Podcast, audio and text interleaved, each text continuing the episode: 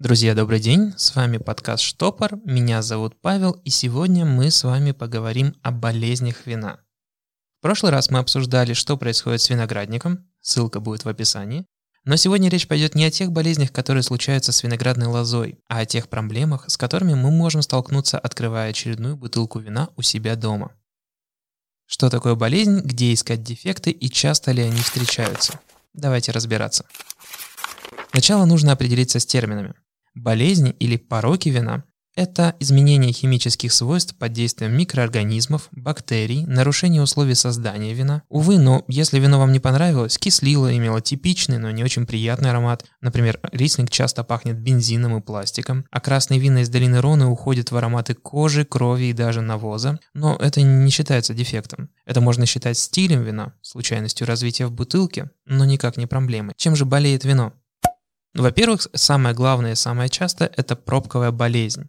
По статистике, 3-4% вина ежегодно становятся безнадежно испорченными. Когда вы открываете бутылку вина с настоящей дубовой пробкой и чувствуете влажный запах подвала, кто-то говорит, что это запах собачьей шерсти, мне напоминает больше остывшую влажную баню, это не показатель выдержки вина в том самом подвале. В бутылке образовалась пробковая болезнь или корк. В самой пробке появилось соединение трихлоранизол, которое не позволяет нам ощутить от вина какие-либо ароматы. А так как ароматы и вкусы в вине очень тесно связаны, единственное, что мы получим от такой бутылки, это горечь, танины и резкий вкус алкоголя. Увы, такое вино придется только вылить. Даже в кулинарии оно будет портить все, к чему прикоснется. Лекарство не найдено, но можно избежать проблем. Переходите на вина с винтовой, силиконовой или стеклянной пробкой. Не стоит думать, что под такой пробкой находятся только дешевые вина. Иногда там бывают очень и очень интересные экземпляры. Оксидация или окисление. Если белое вино стало горчично-желтым, а красное по цвету ближе к кирпичам и засохшей крови, если в аромате вы чувствуете спертость, закрытость, моченые яблоки, солому и горечь грецкого ореха, ваше вино окислилось. В уксус оно не превратилось, Пить можно, но из-за больших пор в натуральной пробке или разгерметизации винта в бутылку поступило слишком много кислорода. Такая же судьба ожидает открытое вино, которое очень долго ждет, чтобы его выпили, больше 4-5 дней. И неважно, хранилось ли оно на столе в комнате или в специализированном винном холодильнике. Чаще всего окисление – это проблема, но есть даже некоторые вина, которые стремятся к таким ароматам, например, сухой херес категории фино или желтое вино. Такие вина проходят часть выдержки при доступе к кислороду ради этих оттенков. Что делать с такой бутылкой? Ну, тут есть два варианта. Либо пытаться найти удовольствие и в таком аромате, кто знает, вдруг у вас получится, либо приготовить ризотто. Рецепт мы оставим в описании этого эпизода.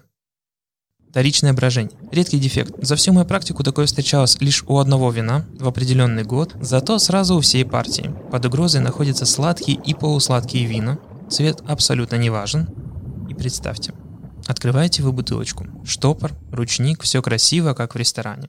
И вдруг из горла начинает пузыриться пена, и ее не остановить. Причина этого в нестерильной бутылке и дрожжах, которые оказались внутри, запустив второе брожение. Иногда это даже не вредит вкусу, иногда может улучшить. Но, на мой взгляд, тихое вино должно оставаться тихим, и никакие пузырьки там неприемлемы. Поговорили о болезнях, затронем дефекты. Разница в том, что дефекты можно вылечить и минимизировать их влияние на вкус и аромат. Самый частый дефект – это осадок и винный камень.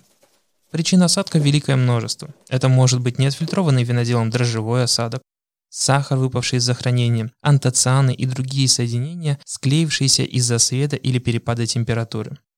Чаще всего осадок безвреден и даже не влияет на вкус вина, но неприятен эстетически. В таком случае вино всегда можно отфильтровать. Винный камень – тот же осадок, скапливающийся на внутренней стороне пробки, как маленькие прозрачные кристаллы. Вы можете их даже попробовать, на вкус они немного кисленькие.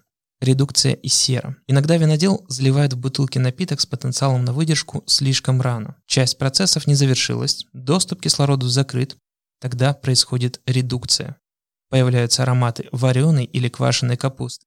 Не очень приятно, но не опасно. С серой похожая история. Во всех винах есть диоксид серы, максимально безопасный консервант, который продлевает жизнь напитка в десятки раз. Не стоит его пугаться, его стали использовать с 15 века, уже есть официальные документы. Поэтому если бы он как-то на нас влиял, то мы бы это уже почувствовали. Если винодел перестарался с окуриванием емкостей, то аромат серы, спичечной головки мы ощутим в вине. В обоих случаях рецепт очень прост. Дать вину подышать, не стесняться взбалтывать или аэрировать вино в бокале или использовать декантер, если таковой имеется.